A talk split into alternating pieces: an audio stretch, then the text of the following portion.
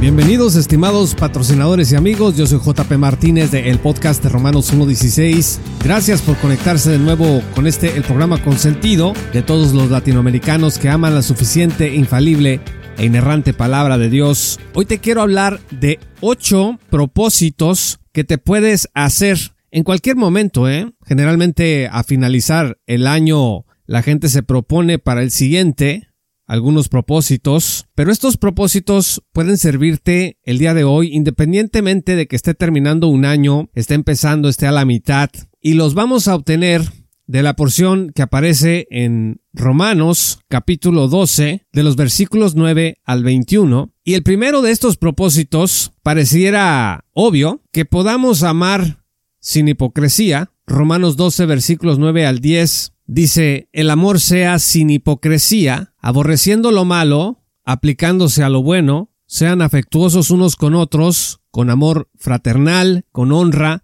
dándose preferencia unos a otros. Miren, estimados amigos, amar no es controlar, amar no es dominar. A veces creemos que cuando dominamos y controlamos a alguien es porque le estamos amando. Amar no es lograr convertir al otro en mi otro yo.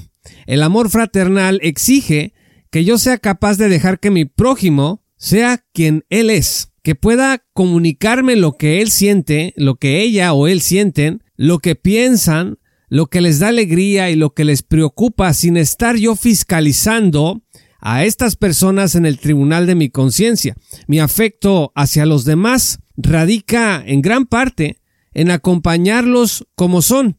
Porque pregúntate, ¿no nos halló Dios así tal y como éramos? Ahora, es Dios quien nos va a transformar, es Dios quien nos transforma. No nosotros nos transformamos a nosotros mismos, ni mucho menos usted y yo vamos a transformar a nuestro prójimo. Yo no te puedo transformar, tú no me puedes transformar, pero sí nos podemos acompañar uno al otro en esta transformación divina y de esa manera podemos, como dice la escritura, honrarnos. El segundo propósito, ser diligente en el servicio al Señor. Romanos 12, versículo 11 dice, no sean perezosos en lo que requiere diligencia, sean fervientes en espíritu, sirviendo al Señor. Esto significa que pondré lo mejor de mí en las cosas que haga para Dios. Pero cuidado porque dar lo mejor no se refleja en la cantidad de compromisos que adquiero en la iglesia. No sirve de mucho que mi comportamiento no esté a la altura de la fuerza que requiere el objetivo que me he propuesto. En otras palabras, si el servicio que yo me propongo dar al Señor no es consistente con mi energía, con mi capacidad, pues voy a acabar frustrado. Ahí estamos ofreciéndonos para realizar tareas en las iglesias para los que no estamos preparados, no tenemos las condiciones de qué me sirve a mí querer servir, por ejemplo, de maestro de misionero, de evangelista, pues si no tengo la preparación, ni el tiempo, ni las condiciones necesarias, voy a abandonar mi trabajo, voy a abandonar a mi familia, a mis hijos, por esa misión, por esa alta misión que me estoy proponiendo. ¿Es realista esa misión en mi vida? ¿Conozco la doctrina que voy a enseñar? Ahora, no es para que nos sintamos mal cuando elijamos una tarea aparentemente menor a la que otros quieren realizar, porque fíjense en esto, mejor es ser fiel en lo poco que fallar en lo mucho. El tercer propósito, gozarme en la esperanza. Romanos 12:12 dice, gozándose en la esperanza. Hay un ambiente de desesperanza en el mundo, la gente parece satisfecha por fuera, como si tuviera esperanza, pero en realidad lo que está pasando es que están distraídos. Tú quítale sus entretenimientos, te vas a dar cuenta que hay un hueco en la mayoría de los corazones, y es ahí donde nuestra esperanza bienaventurada debe de llegar.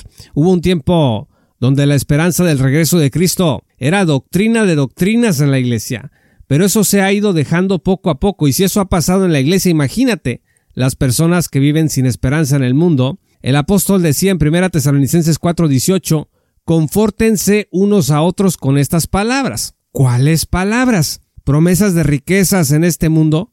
Promesas de mejor salud, no, promesas del regreso de Cristo por su iglesia. Fíjense lo que dice 1 Tesalonicenses 4, versículos 16 al 17, pues el Señor mismo descenderá del cielo con voz de mando, con voz de arcángel y con trompeta de Dios, y los muertos en Cristo se levantarán primero. Entonces nosotros, los que estemos vivos y que permanezcamos, seremos arrebatados juntamente con ellos en las nubes al encuentro del Señor en el aire, y así estaremos con el Señor siempre. Pues esta es la esperanza bienaventurada, y hay que gozarnos en ella. Cuarto propósito para mejorar tu vida espiritual, perseverar en el sufrimiento. Dice Romanos 12, versículo 12 en la segunda parte, perseverando en el sufrimiento, dedicados a la oración. Perseverar en el sufrimiento, pues en primer lugar no es regodearnos en él, aunque el sufrimiento es un poderoso purificador espiritual, pues no es ningún don espiritual sufrir, fácilmente puede llevarnos a la desesperación, a deprimirnos, a hacernos sentir abandonados, de manera que perseverar en el sufrimiento significa que en medio de tu crisis, de esa crisis por la que estás pasando, pues no vas a echar la esperanza por la ventana, sino por el contrario, te vas a aferrar a ella y te vas a dedicar a la oración. Fíjense que Santiago escribió que la prueba de nuestra fe produce paciencia. Santiago 1 versículo 3 al 4 dicen, tengan por sumo gozo hermanos míos cuando se hallen en diversas pruebas, sabiendo que la prueba de su fe produce paciencia y que la paciencia tenga su perfecto resultado para que sean perfectos y completos sin que nada les falte. Hay que perseverar en el sufrimiento en esta esperanza. Propósito número 5. Apoyar a otros en su necesidad. Dice Romanos 12 versículo 13, contribuyendo para las necesidades de los santos, practicando la hospitalidad. Las necesidades de los santos son muchas y muy diferentes. Hay necesidades prácticas como la de alimentarse, vestir, tener un techo. Jesús habló de la pequeña gran necesidad de un vaso de agua. Vean ustedes Marcos 9 versículo 41. Y el que dé un vaso de agua dice no va a quedar sin recompensa. Para ver las necesidades de otros, pues debemos primero dejar de vernos a nosotros mismos. Es un acto de desprendimiento, una negación de nosotros mismos por amor al otro. Tal vez sea más fácil dar tu dinero que tu tiempo porque escuchar a otro requiere ponerse en sus zapatos, algo de lo que vamos a hablar enseguida. Ese escuchar es ya un servir, déjame decirte, es ya un servir a las necesidades de los santos. Hay gente que ha sido inclusive sanada de su depresión y ansiedad al ocuparse de otros, al procurar a otras personas y dejar de verse a sí mismas, dejar de ver mis problemas, lo que me está pasando y voltear a ver lo que le está pasando al otro y cuáles son las necesidades de alguien más. Propósito número 6. Ser más empático. Ponerse en los zapatos del otro nos va a ayudar a comprender a nuestro prójimo. Detrás de una persona muy difícil, pues hay una historia muy difícil. La ira, el miedo, el rencor son marcas de gente que ha sido a menudo lastimada profundamente. Por eso no debemos de tomar nada personal. Romanos 12, versículo 15 dice, gócense con los que se gozan y lloren con los que lloran, pues eso nos va a permitir cuando menos dos cosas. En primer lugar, acercarnos más a nuestros hermanos en Cristo, a nuestros amigos, a los vecinos, a los conocidos. Y en segundo lugar, pues entendernos más nosotros mismos, entender quiénes somos un poco mejor, porque no solamente yo sufro, no solamente yo me gozo, sino que hay otras personas que están sufriendo, que están pasando por lo mismo que yo he pasado, inclusive por cosas peores, y esto no significa invalidar lo que nos está pasando ahora mismo, pero sí implica que vamos a ponernos también en los zapatos de los demás para poder notar que nuestra experiencia no es única, sino que está pasándole a otras personas e inclusive nos puede ayudar para, además de ser empático, acercarnos quizá a esas personas, compartir nuestras experiencias y en una comunidad transitar esas crisis juntos. Propósito número 7. Ser humilde. Pues esto sí está difícil, dice Romanos 12, versículo 16, tengan el mismo sentir unos con otros, no sean altivos en su pensar, sino condescendiendo con los humildes, no sean sabios en su propia opinión. A Sócrates se le atribuye la frase que dice yo solo sé que no sé nada, un filósofo de quien un oráculo de Delfos dijo que era la persona más sabia sobre la tierra. Y esa persona decía yo solo sé que no sé nada. Realmente sabes que no sabes cuando presumes de saber. en la era de la información, pues todos somos expertos hasta que se demuestre lo contrario. Santiago 4 versículo 6 dice, no seas altivo en tu pensar, porque vas a ser humillado. Dios resiste a los soberbios, pero da gracia a los humildes. Pero además, para efectos prácticos, pues la única forma de aprender es saber que no se sabe. El que cree que sabe todo ya no aprende, y es que solamente Dios no tiene necesidad de aprender porque Él es todo sabio, toda sabiduría. Tú y yo, pues no somos Dios, y necesitamos seguir aprendiendo cada día un poco más. Dios quiere que si tú sabes algo, pues no lo uses para enorgullecerte, sino para servir, para compartir con los humildes, con los que saben menos, y que los trates como tus iguales, sin pretensión alguna de superioridad, porque el conocimiento no te hace mejor que ninguna otra persona. Por último, propósito número 8, perdonar.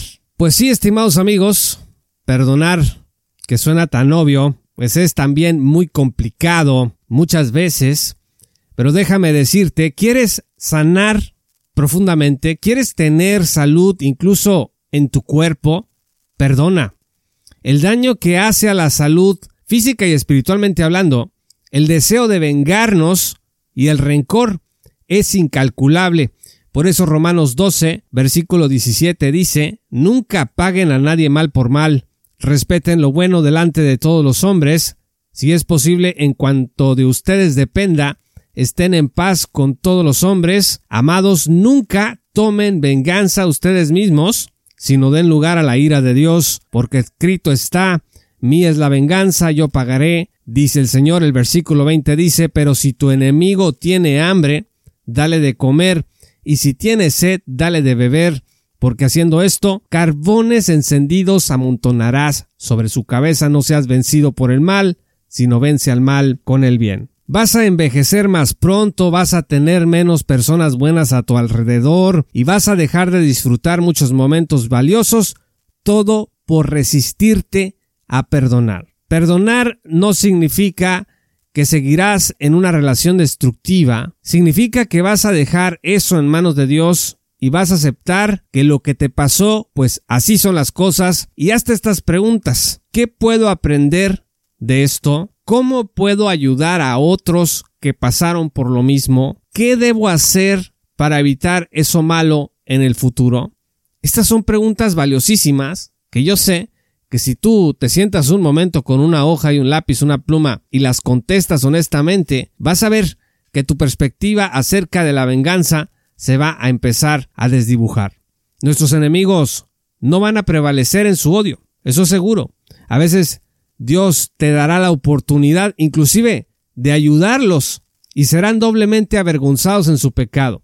La vida es corta, estimados amigos, como para desperdiciarla en recores y agravios del pasado. Pues estos son los ocho propósitos para mejorar tu vida espiritual. Espero que hayas tomado en cuenta algunos de ellos, si no todos, para que puedas aplicarlos ahora mismo. Si te das cuenta, son sencillos de comenzar a aplicar pero ya, y yo te aseguro que van a hacer que tengas mejores días de aquí en adelante. Yo soy JP Martínez de podcast de Romanos 1.16. Muchas gracias por estar constantemente escuchando este programa a lo largo de todos estos meses y los que han de venir.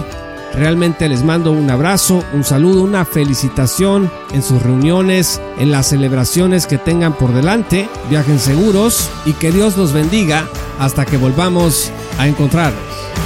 Esto fue Romanos 1.16 con Juan Paulo Martínez Menchaca. Únete como patrocinador y apoya la sana divulgación bíblica y teológica en América Latina. Búsquenos y síguenos en nuestro sitio web oficial, redes sociales y otras. Romanos 1.16. Todos los derechos quedan reservados.